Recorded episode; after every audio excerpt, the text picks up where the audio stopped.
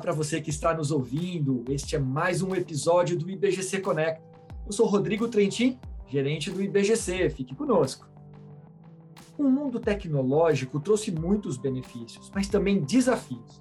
Entre eles está a segurança cibernética.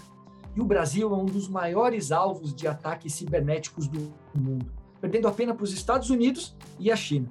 E atualmente, todas as empresas estão suscetíveis independentemente do tamanho e do segmento, caso não tenham estruturas adequadas nesse sentido. E é por isso que a pauta de cybersecurity precisa estar na agenda de discussão das empresas e dos conselhos de administração. É necessário entender os riscos e práticas que estão sendo desenvolvidas, bem como as ferramentas e modelos de gestão para lidar com o tema. E o nosso convidado para falar sobre esse conteúdo é Álvaro Teófilo, superintendente executivo de riscos do Santander, é o nosso convidado para falar sobre cybersecurity. Olá, Álvaro, seja muito bem-vindo. É um prazer te receber no IBGC Conecta. Obrigado, Rodrigo. Obrigado pelo convite. Obrigado ao IBGC por dar a oportunidade aqui de compartilhar ideias sobre esse tema que está tão em voga, tão preocupa as empresas aqui no país e no resto do mundo também. Né? E Álvaro, é inegável que a gente tem uma sociedade cada vez mais digital e essa digitalização tem crescido exponencialmente, né? E acaba virando natural também que os crimes cibernéticos aumentem. Isso é perceptível acompanhando as notícias na mídia. Mas quais são os principais problemas que o mercado está enfrentando hoje em relação à cybersecurity? Rodrigo, o que a gente está acompanhando até como uma evolução dos últimos anos, né, se a gente pode chamar isso de evolução, eu diria que o principal problema que as empresas estão enfrentando é uma limitação cada vez maior de acompanhar os cenários de risco que estão enfrentando. Então, a gente olha para o mercado e para os grandes incidentes que estão acontecendo, a nossa sensação é que cada vez mais empresas de maior porte elas têm dificuldade de adequar as estruturas, os investimentos e principalmente é, as tecnologias e controles que elas possuem ou deveriam possuir, é esse cenário de casos relevantes que tem acontecido nos últimos anos. Estava fazendo um levantamento aí nos últimos dois, três dias, pra, até para uma aula que a gente tem no IBGC para conselheiros, e é muito curioso a gente perceber que, se a gente olha os incidentes de segurança dos últimos 30 anos, claramente nós saímos de uma típica situação onde quem atacava uma empresa era um indivíduo, era um, uma pessoa sozinha na sua casa, né? aquela, aquela figura mítica do hacker, que ela de fato existiu em muitos casos. E hoje a gente vê uma linha organizado de fato muito mais atuante e, digamos, trabalhando de forma mais ampla no mercado, se essa palavra trabalhar pode ser aplicada aqui. O fato concreto é que, à medida em que o tempo passa, mais empresas não conseguem acompanhar essa mudança de cenário de risco e acabam sofrendo, muitas delas hoje, tendo as suas próprias as estruturas inteiras indisponibilizadas, como, por exemplo, nos casos de ataque de ransomware, que hoje é a, preocupação número um é, das grandes empresas. E Álvaro, você acredita que uma dessas dificuldades em dar uma resposta está também no outro fato muito perceptível, que é a falta de profissionais especialistas desse tema e que estão disponíveis no mercado? Assim, como que as empresas estão lidando com essa dificuldade? A falta de profissionais no mundo digital é endêmica, né? já existe de fato uma situação onde não se formam pessoas no mesmo volume que o mercado exige. Isso não é só para cybersecurity, isso vale para todos os grandes temas de tecnologia, cloud computing, é, analytics, né, para temas de inteligência artificial. É, fato é que é, nós temos aí um volume muito grande de posições abertas e as empresas disputando profissionais é, em, uma, em uma corrida que está sendo prejudicial para todo mundo, porque os ciclos de, de vida dos profissionais está diminuindo nas empresas. A gente percebe, em muitos casos, menos engajamento de especialistas, ficando cada vez menos tempo nas suas, nas suas organizações. E nem todas as empresas conseguem acompanhar, especialmente essa, essa, é, essa briga, entre aspas, né, ou, ou, ou, comprar essa briga no sentido de é, conseguir contratar pessoas pelo peso que o mercado hoje está cobrando. Então, uh, sim, existe uma grande dificuldade, mas eu também acho que muitas empresas não conseguem ser criativas o suficiente para encontrar outros caminhos que não seja obrigatoriamente ter só uma equipe própria para atuar. É óbvio que grandes empresas devem ter equipes próprias é, e, e, estruturas mais robustas, mas quem não pode, quem não consegue, quem não pode, porque o, a disputa por profissionais está muito grande, deveria partir, por exemplo, para contratação de grandes especialistas que façam parte é, dessa operação em formato de contrato. Né? Tem muitas consultorias que fazem um papel é, bastante interessante no mercado hoje, inclusive no Brasil, e esse, por exemplo, seria um caminho para minimizar o efeito da falta de profissionais no mercado hoje. Interessante, Álvaro. E pensando ainda nessa questão da criatividade para resolver esse problema da falta de profissionais, tem também um outro lado, né? A experiência e o conhecimento dos profissionais que são tomadores de decisão dentro da empresa e que não são especialistas no tema de digital, de tecnologia, mas que de alguma forma eles lideram as organizações pensando na exposição de risco, em questões estratégicas. Como é que é possível, Álvaro, alinhar é, a implantação dessas práticas, a gestão, a governança, mesmo não tendo esses profissionais com uma experiência tão grande ou sendo liderado por profissionais que não são especialistas, mas que minimamente precisam conhecer um pouco para dar esse direcionamento dentro da empresa. Como que se faz isso? Existem hoje, Rodrigo, é, estruturas muito interessantes de, do que a gente chama de frameworks, né?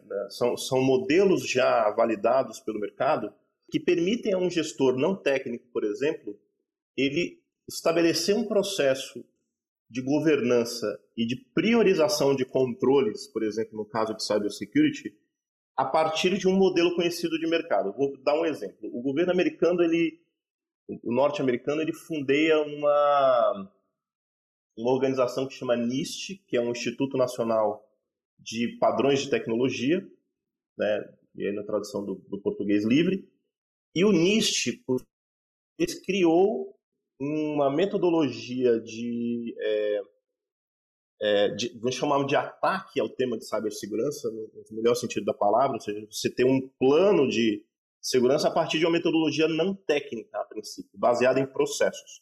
Então, um gestor que está na função não ou que tem uma característica não técnica, ele consegue sim, usando este tipo de framework, estruturar um processo, aí sim, tendo técnicos ao seu redor, equipes especialistas ao seu redor, sejam equipe própria, ou seja, é, terceiros que estejam ao seu redor, e a partir desse framework ele consegue direcionar recursos, priorizar quais são os investimentos que precisam ser feitos tanto na camada de tecnologia quanto na camada de processos e dar encaminhamento com a governança da sua empresa a, uma, a um plano de trabalho, um plano diretor de segurança que pode ser plenamente executado mesmo sendo esse gestor uma pessoa que não tem um perfil tão técnico assim.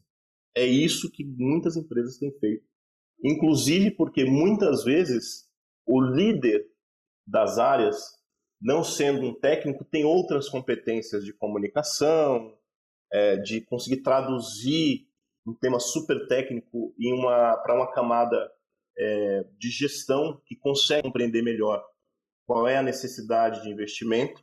Então, existe uma combinação aqui entre técnico e gestor que faz muito sentido e é um caminho bastante razoável a ser seguido para quem precisa é, adotar um modelo organizado é, de segurança na sua empresa. Muito interessante, Álvaro. Agora, pensando aqui do outro lado, né? sem dúvida o mercado está bem aquecido, você já comentou sobre isso, para os profissionais que são especialistas em cybersecurity. Né? É, agora, quais são as características desses profissionais? O que, que eles precisam? Você comentou agora né, que não é necessário só ter o conhecimento técnico, você precisa complementar isso com algumas outras competências, como comunicação. Então, quais seriam as características que esses profissionais precisam desenvolver e o que as empresas devem levar em conta na hora de criar aqui uma área de cybersecurity ou de abordar um pouco melhor esse tema? É, vamos lá, existem aqui dois mundos, né? Existe o um mundo mais gerencial e o um mundo mais técnico. na camada técnica é o óbvio, né? As pessoas que são formadas em segurança cibernética, cibernética elas possuem uma, uma, um background muito forte em telecomunicações, em infraestrutura, é, hoje muito o tema de cloud computing, né, que muitas empresas têm estatísticas que falam que 97% das empresas do mercado global já adotaram algum tipo de serviço de nuvem. Então, é, essas, esses profissionais da camada técnica têm que ter esses skills, obviamente, técnicos, né, ter a formação uh, condizente com essas tecnologias que estão sendo adotadas por, pela maioria das empresas. Na camada gerencial, é, existe lá um perfil hoje que está muito próximo do que é o clássico é, gerente de riscos. Né? O, o, eu, por exemplo, que estou hoje aqui como responsável por riscos operacionais do Santander, a minha responsabilidade é dar visibilidade para a organização de quais são os riscos que acontecem no mercado e de que forma eles se traduzem em controles dentro da minha da própria organização. Então, não é que os gestores precisem ser especialistas, eu venho de uma carreira técnica, mas muitos dos meus colegas de mercado não têm obrigatoriamente uma carreira que veio da base técnica, mas que vem de um entendimento mais profundo de como funcionam as tecnologias. É, se você pegar, por exemplo, as, os grandes provedores de nuvem do mercado, vamos pegar os três grandes, que é a Amazon, Microsoft e Google, eles possuem é, formação específica de cloud computing tanto para os técnicos quanto para os gestores. E na camada de gestão existe sim uma trilha bastante interessante que dá a esses profissionais informação suficiente para que eles entendam o funcionamento da tecnologia sem obrigatoriamente ser um grande técnico, mas que sendo ele um bom gestor, uma pessoa capaz de, de coordenar a construção de um plano, priorizar quais são as ações, quais são os riscos que precisam ser gerenciados de forma mais é, prioritárias, né? Enfim, da, da, da, construir um plano de longo prazo, esse caminho de formação não técnica já existe hoje, está disponível, é uma questão apenas de correr atrás dela. E Álvaro, você explicou super bem aqui né, a questão do especialista, né, do especialista técnico no tema, dos executivos que conduzem todo essa, esse debate dentro da gestão, principalmente com essa relação à gestão de riscos, mas tem também o conselho endereçando o tema de forma mais estratégica, né, Álvaro? E como que os conselheiros devem fazer para colocar esse tema na agenda e poder ter ali também um mínimo de conhecimento para dar a visão de longo prazo de como tratar e se preocupar com esse tema de segurança cibernética?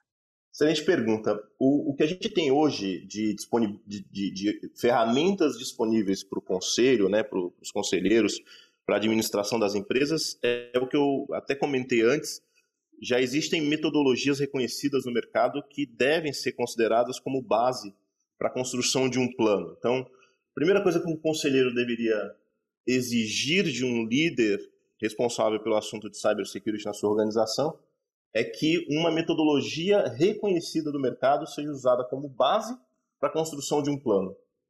E aí um trabalho de assessment, né, uma análise situacional de como o tema de cybersecurity está naquele momento na empresa e atrelado a isso um plano de ação de evolução, né, de construção de novos controles, evolução daquilo que já existe, deveria se transformar num plano diretor e ser feito num trabalho de é, segmento nas camadas de governança ou nas estruturas de governança é, da empresa.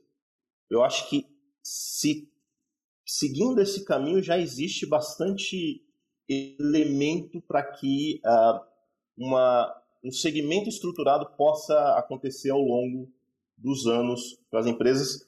E mais interessante ainda é que as empresas consigam já de cara através de um trabalho inicial de assessment com base a um desses uma dessas metodologias reconhecidas, como é o caso do NIST, que eu falei aqui, chama NIST CSF, você já tem uma base é, a ser construída bastante ampla, completa, e que a, as empresas têm a capacidade de escolher em todos os controles que essa metodologia sugere, quais delas são mais importantes para sua organização. Para fechar esse ciclo de governança, é, estender a questão dos, do, dos, do apetite de riscos que hoje existem várias outras dimensões de uma organização, também aos temas de cybersecurity. A gente tem KPIs muito bem definidos para cada uma das grandes disciplinas de trabalho de cyber e facilmente se consegue estabelecer elementos de, de ou variáveis de apetite de riscos que se integram a toda a governança de uma empresa. E Álvaro, com tudo que você falou, é inegável que o tema é importante, o tema é estratégico, é preciso ter uma agenda direcionada para esse conteúdo e não dá para usar como desculpa que eu não sou especialista no tema e não consigo endereçar tão bem, né? Informações o mercado tem, estruturas, empresas que podem apoiar tudo isso. E Álvaro, para a gente encerrar, qual seria a mensagem final que você deixaria para esses profissionais que estão liderando as organizações diante dessa preocupação com a segurança cibernética? É ter em conta que o tema de cybersecurity ele não é uma questão de moda, como um dia alguém falou que a internet seria moda, ou cloud computing seria moda, ou inteligência artificial seria moda. Cybersecurity é um problema que fica daqui para frente, na medida em que todo o mercado, toda a sociedade de fato vai para o digital. Isso só foi acelerado pela pandemia, mas já existia um, uma clara tendência de aceleração da digitalização dos negócios. E as empresas precisam entender que o os patamares de investimento que existem em cybersecurity hoje são completamente diferentes do que nós tínhamos há cinco anos. Reconhecer isso, saber como isso se encaixa nas suas capacidades de negócio e discutir isso nas camadas de gestão da empresa é fundamental. Todos os conselheiros e gestores responsáveis pela governança das empresas deveriam garantir que isso aconteça. Perfeito, Álvaro. Obrigado por compartilhar conosco aqui no nosso podcast todo o teu conhecimento, a tua experiência e vivência aqui nesse tema. Acho que a mensagem ficou super clara. Não dá para não se preocupar e é preciso ter um olhar cada vez mais atento sobre isso. Né? Muito obrigado, viu, Álvaro? Obrigado, Rodrigo. Obrigado pelo IBGC, pela oportunidade de falar com vocês aqui. E para você que quer despertar e conscientizar os líderes da sua organização sobre o tema, desenvolvendo suas habilidades de análise das vulnerabilidades e na participação das ações de segurança, que depende de todos, não só dos responsáveis técnicos, o IBGC possui o curso de Cybersecurity para conselheiros. Saiba mais em nosso site www.ibgc.org.br/cursos.